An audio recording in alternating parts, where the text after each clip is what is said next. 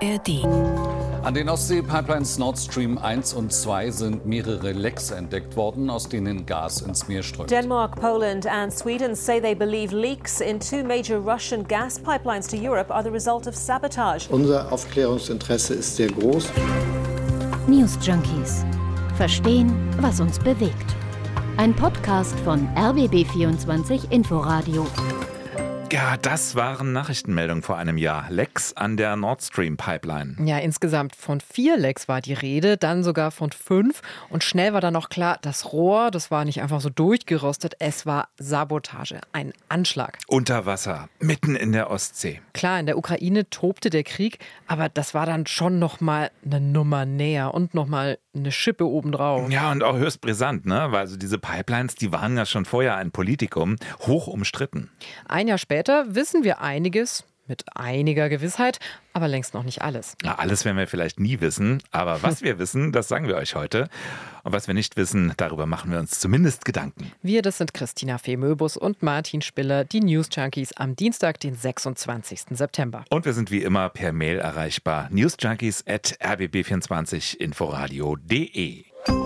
An den Ostsee-Pipelines Nord Stream 1 und 2 sind mehrere Lecks entdeckt worden, aus denen Gas ins Meer strömt. Denmark, Poland, and Sweden say they believe leaks in two major Russian gas pipelines to Europe are the result of sabotage. Det är alltså troligen fråga om ett sabotage. Es mehren sich Hinweise darauf, dass es sich um einen Sabotageakt handeln könnte. Ja, so hieß es damals in den Nachrichten. Dazu diese Bilder, also dieses ausströmende Gas, äh, das man da gesehen, diese Strudel da an der Meeresoberfläche.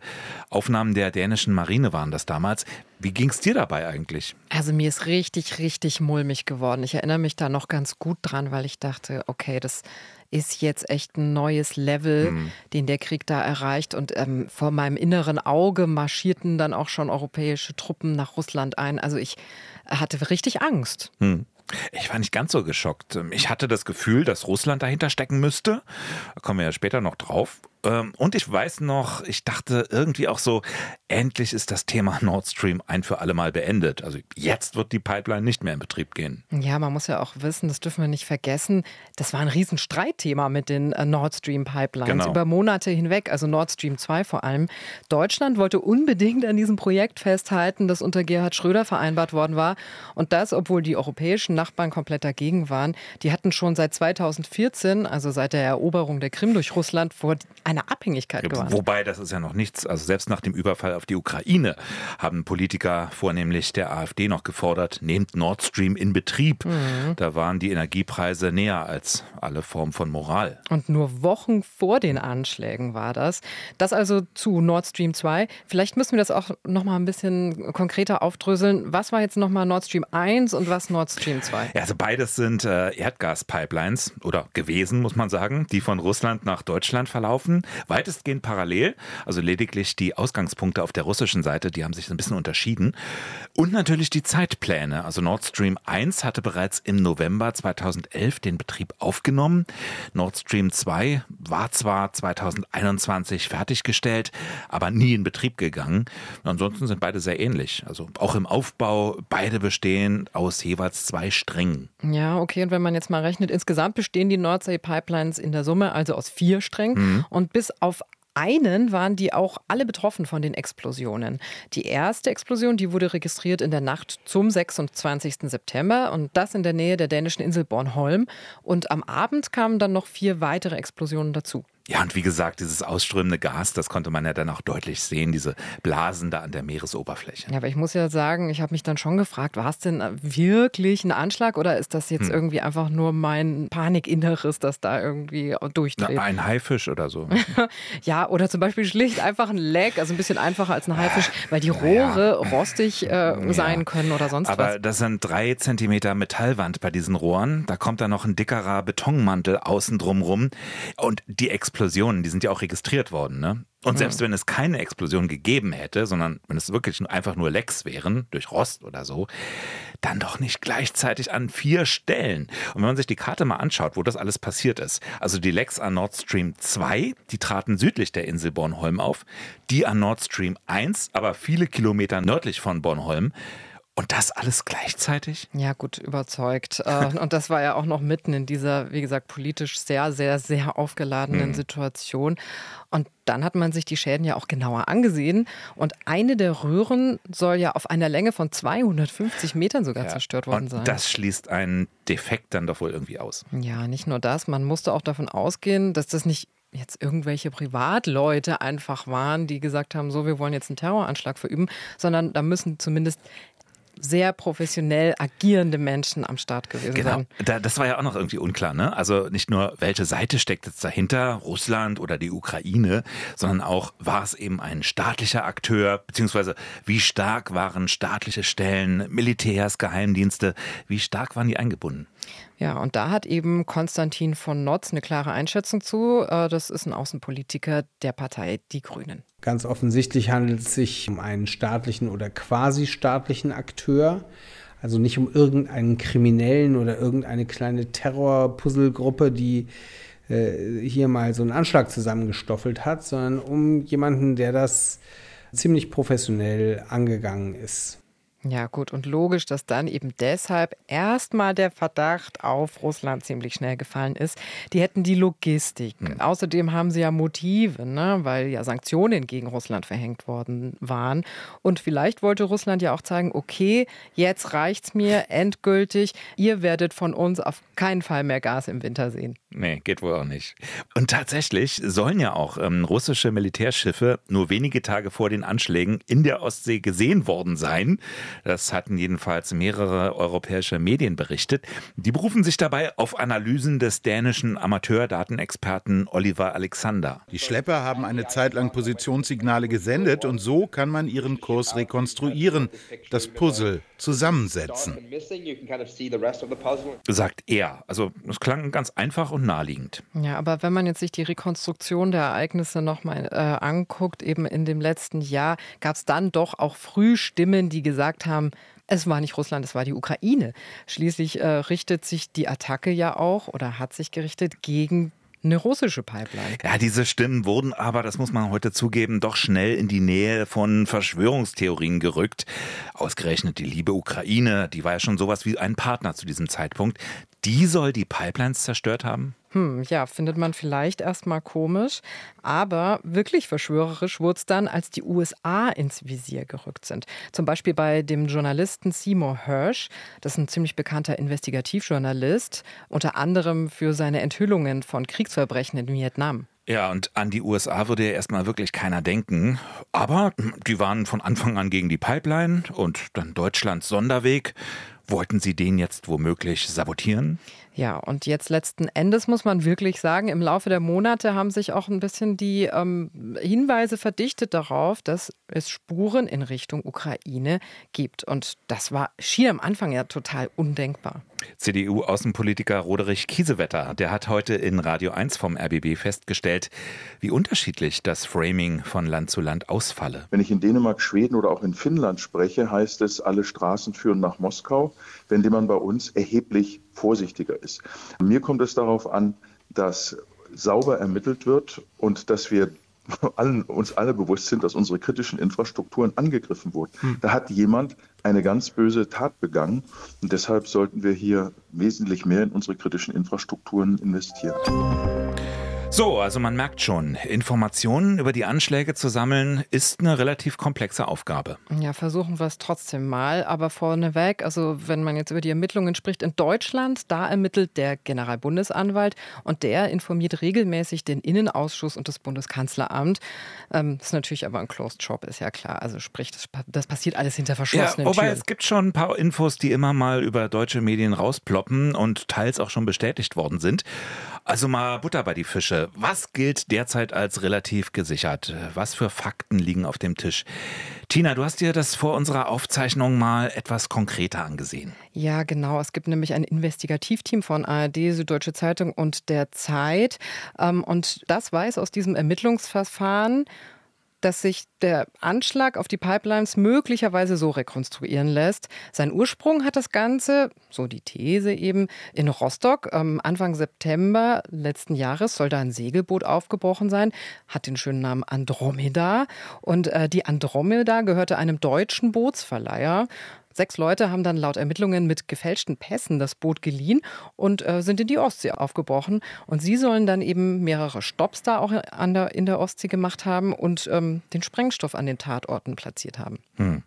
Was waren denn das für Leute da auf dem Boot, auf der Andromeda? Ja, es waren fünf Männer und eine Frau, also ein Kapitän, zwei Taucher, zwei Tauchassistenten und eine Ärztin, was man alles so brauchen kann bei so einer Exkursion. Und äh, die haben laut Medienberichten das Segelboot in einem ungereinigten Zustand zurückgegeben. Und auf dem Tisch in der Kabine konnten dann eben Ermittler Spuren von Sprengstoff nachweisen. Sagten wir vorhin nicht was von Profis? ja, jetzt, jetzt soll es ja noch weitere Tatverdächtige geben. Ne? Das hat zumindest das Investigativteam berichtet. Wohin führen denn da die Spuren? Ja, zum Beispiel zu einer polnischen Briefkastenfirma. Über die soll nämlich die Andromeda bezahlt worden sein. Und hinter der Briefkastenfirma wiederum soll ein ukrainischer Geschäftsmann stecken. Und dann gibt es da noch einen Mann im Visier der Ermittelnden, der ist ebenfalls ein Ukrainer, der wohl zwei der gefälschten Passkopien an diesen deutschen Bootsausleiher geliefert haben soll. Hat die äh, mal selbst jemand gefragt? Ja, also tatsächlich. Die, äh, die, Reporterinnen und Reporter aus dem Investigativteam. Und da wird es auch kurios und zwielichtig. Der ukrainische Geschäftsmann, der wurde wohl angefragt. Und der hat nur geantwortet, er rede nicht mit Journalisten, die assoziiere er mit Prostituierten. Also, ja, klar. Ja, mit Prostituierten redet man ja auch besser nicht. Ja, das klingt mhm. nach einem ganz, ganz angenehmen Zeitgenossen, muss man ja schon sagen. Naja, äh, anderes Thema. Der andere Verdächtige, der war da dezenter unterwegs. Der sagte in einem Telefonat mit Reportern offenbar einfach nur, ich habe keine Ahnung, ich habe die Andromeda nicht angemietet und fertig. Hm. Na gut, aber führen denn die gefälschten Pässe der Bordcrew, führen die zu irgendeiner Spur? Ja, da gibt es wohl zwei Spuren. Die gehen dann auch zu zwei Personen in die Ukraine. Deutsche Sicherheitsbehörden schließen allerdings trotzdem nicht aus, dass deren Identität vielleicht auch einfach gestohlen worden ist. Also komplexer als jeder HR-Tatort. ja, und auch spannender als jede Polit-Thriller-Serie auf Netflix, finde ich, oder? Gut, wir wissen jedenfalls, dass wir nichts wissen. Ähm, das kann man dann wohl schon mal festhalten. Ja, zumindest wissen wir nicht das, was wir wissen wollen. Das sagt auch der Kollege Michael Göttschenberg. Ähm, der ist aus dem besagten Investigativteam. Die spannende Frage ist natürlich hinter diesem Team, das man ermittelt hat, wobei die Identitäten dieser Personen weitgehend noch unklar sind dass man hinter diesem Team eben noch nicht weiß, wer diese Operation tatsächlich in Auftrag gegeben hat. Und das ist natürlich die eigentlich politisch auch spannende Frage, ist man am Ende in der Lage, diesen Auftraggeber zu identifizieren oder eben nicht. Also eigentlich ist immer noch ganz, ganz vieles offen bei dieser ganzen Sache. Auch für den deutschen Verteidigungsminister Boris Pistorius. Es gibt auch Hinweise, die nicht von mir sind, aber Meinungen von Experten, mache sie mir nicht zu eigen, aber ich will darauf hinweisen, dass auch darüber gesprochen wird, es könnte auch eine sogenannte False Operation gewesen sein. Auch das wäre nicht das erste Mal in der Geschichte solcher Ereignisse. Ja, also False Operation oder False Flag Operation, das bedeutet, es könnten auch ganz bewusst falsche Spuren gelegt worden sein, damit dann die Ukraine als Buhmann bzw. als Verursacher dasteht. Ja, dazu muss man aber auch sagen, dass zumindest Stand jetzt das Ermittlungsteam dafür auch noch keine ganz konkreten Hinweise gefunden hat. Ermittlungsteam, muss man sagen, haben wir vorhin schon erzählt, ist vor allem der Generalbundesanwalt, der leitet die Ermittlungen. Und Bundeskanzler Olaf Scholz selbst, der drängt auch auf eine Aufklärung. Unser Aufklärungsinteresse ist sehr groß. Ja, aber wie sehr drängt er eigentlich wirklich, muss man sich ja fragen. Also angesichts der Verwerfungen, die das dann mit sich bringen könnte, Hofft man da nicht insgeheim vielleicht auch, dass da nie was rauskommt? Ja, also es ist aus deutscher Sicht ja schon eine unangenehme Causa. Genau. Da fährt ein Schiff unter deutscher Flagge raus.